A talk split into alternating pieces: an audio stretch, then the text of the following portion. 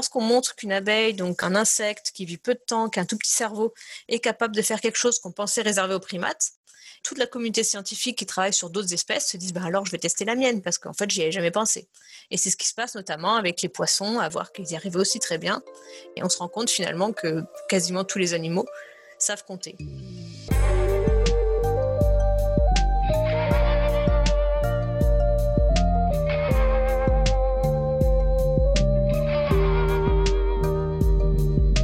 Bonjour à tous. Aurore Averges Weber est chercheuse en neurosciences cognitives. Elle étudie l'intelligence des abeilles. Ces insectes peuvent en effet apprendre et compter, et même débattre entre elles. Il faut savoir que depuis le précurseur Karl von Frisch, un précurseur moqué par ses pairs au début de ses travaux, de plus en plus de chercheurs étudient les différentes facettes de l'intelligence animale, et plus seulement celle des singes ou des chiens, mais celle des poissons, des bactéries et même des plantes. L'expression avoir un QI d'huître n'aura peut-être bientôt plus aucun sens. C'est peu de dire que l'homme n'a pas l'apanage de l'intelligence, qui est de fait partout, pour peu qu'on se donne la peine de regarder, d'étudier, de comprendre. Dans cet épisode, Aurore nous raconte enfin ses expériences. Les abeilles mathématicienne, géomètre et communicante hors pair. Chapitre 3. C'est parti. Rebonjour Aurore. Bonjour. Merci de m'accueillir à nouveau chez vous à Toulouse. Il y a encore Héloïse euh, à côté de vous. Cette fois-ci, on va enfin aborder vos expériences qui démontrent l'intelligence incroyable des abeilles, qui est presque, enfin, qui est révolutionnaire de fait. Vous allez bien? Oui, très bien, et merci de votre appel de nouveau.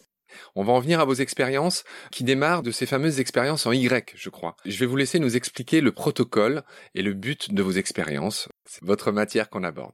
Alors oui, donc ça n'a pas beaucoup évolué depuis les expériences pionnières de Von Frisch, malgré tous les gens qui sont passés entre lui et moi. La seule euh, amélioration qu'on a fait avec ce système d'assiette sur une image, c'est que maintenant, donc, on est dans un Y, effectivement. Donc, vous imaginez un gros Y qui n'est pas non plus si gros, il fait 50 cm à peu près en trois dimensions.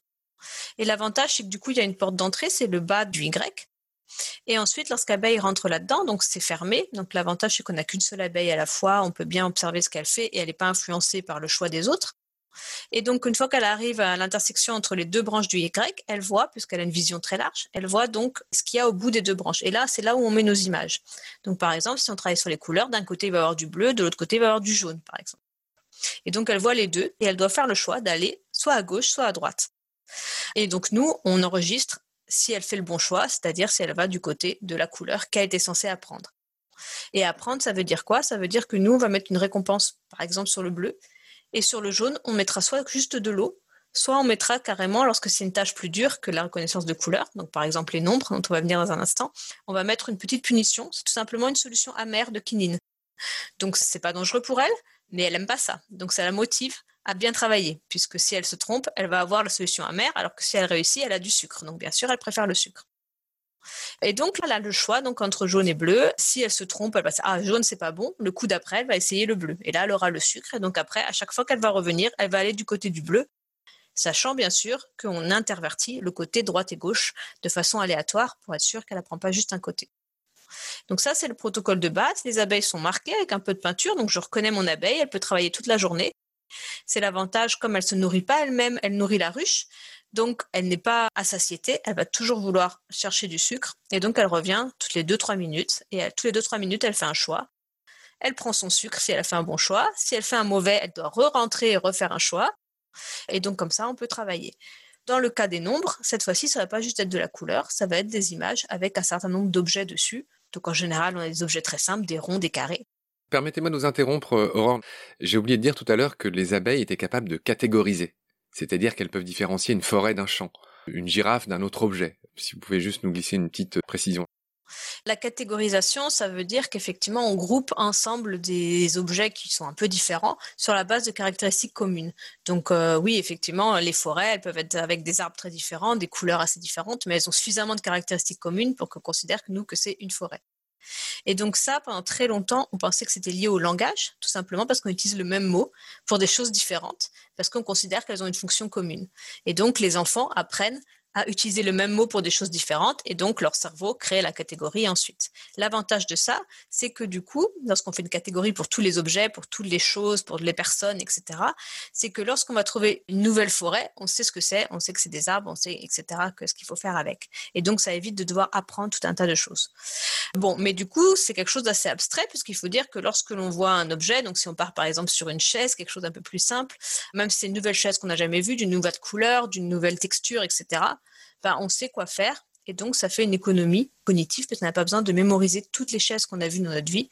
On a juste un template, un schéma, une définition de la chaise classique et qu'on peut utiliser dans tout un tas de phénomènes. Mais du coup, il faut faire abstraction des détails de chacune des chaises. Puis, à peu près dans les années 90-2000, on a commencé à voir que les animaux, donc bien sûr au départ les primates, pouvaient aussi le faire, mais que c'était compliqué, ça leur demandait beaucoup d'apprentissage.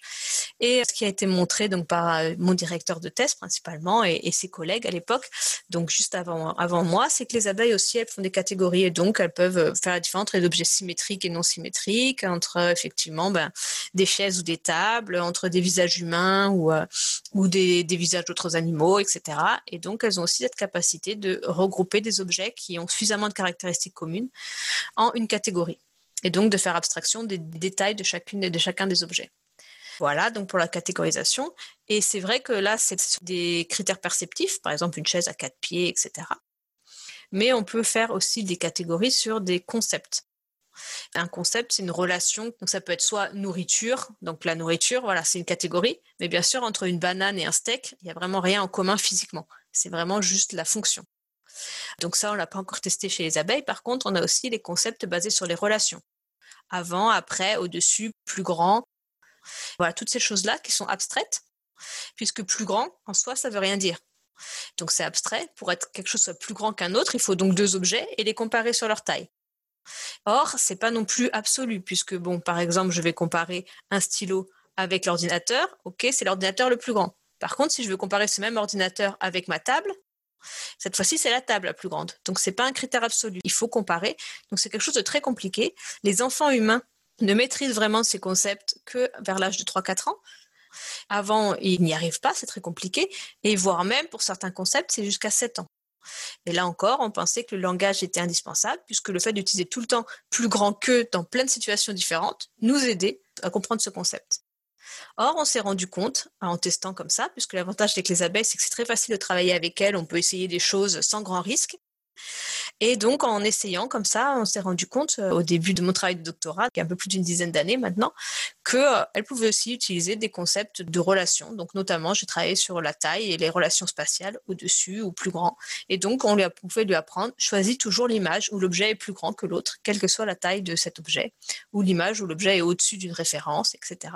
Et donc ça, elle le faisait facilement. Et donc après, on est parti sur les nombres, puisque les nombres, finalement, c'est aussi une relation. C'est-à-dire que le nombre 3 va pouvoir s'appliquer à la fois à des stylos, à des tasses, à des tables, donc des objets très différents, voire, là on l'a pas encore testé chez les abeilles, c'est un projet à venir, voire dans des modalités différentes, à des sons, alors trois bits, et on doit pouvoir voir que c'est la même relation qu'avec trois objets, etc. Fort de nos résultats positifs sur les relations plus classiques, on a passé au nombre. Surtout qu'il y avait des travaux préliminaires qui semblaient indiquer qu'effectivement, elles avaient quelques notions d'être capables de reconnaître un nombre d'objets. Et donc voilà, tout d'abord, on est parti sur est-ce qu'elles peuvent euh, compter, donc faire la différence entre 4, 5, 3, etc.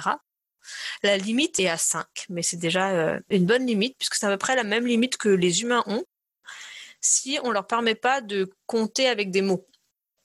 C'est-à-dire pour le faire, on est obligé de montrer des images très rapidement, juste un flash, parce que si on les laisse longtemps, en fait, naturellement, on va faire 1, 2, 3, 4, 5, 6, 7, parce que ben, on a appris à compter, donc c'est difficile de faire abstraction. Mais si on montre une image rapidement, donc on ne peut pas compter comme ça séquentiellement, dans ce cas-là, notre limite aussi est à 4, 5. Après, on commence à faire pas mal d'erreurs. Et c'est une limite en fait qu'on trouve chez la plupart des animaux qu'on a testés, donc les primates, les ours, les poissons, euh, etc., les tortues maintenant puisque c'est ça l'avantage des travaux sur les abeilles, c'est que nous, on a beaucoup d'expérience sur travailler sur l'intelligence chez les animaux, donc on est capable de faire des tâches très, très sophistiquées et avec plus de succès puisqu'on sait comment les abeilles fonctionnent.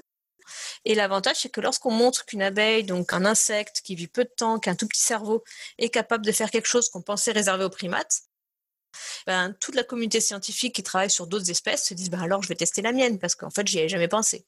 Et c'est ce qui se passe notamment avec les poissons. Après, suite aux travaux sur les abeilles, les gens se sont mis à travailler sur les poissons et voir qu'ils y arrivaient aussi très bien. Et donc, comme je vous disais, voilà, les tortues, les ours, les chiens, et on se rend compte finalement que quasiment tous les animaux savent compter. Là où on pensait que c'est un critère mathématique qui n'est pas utile en soi et qui n'est utile que chez des primates intelligents qui vivent longtemps. Grâce à vous, on comprend mieux euh, l'incroyable intelligence des abeilles. Merci de votre patience, de toutes ces explications. Donc merci pour l'ensemble de vos éclaircissements, c'était euh, limpide. Je vous dis au revoir, à très bientôt. Merci à vous, c'était avec plaisir. Au revoir.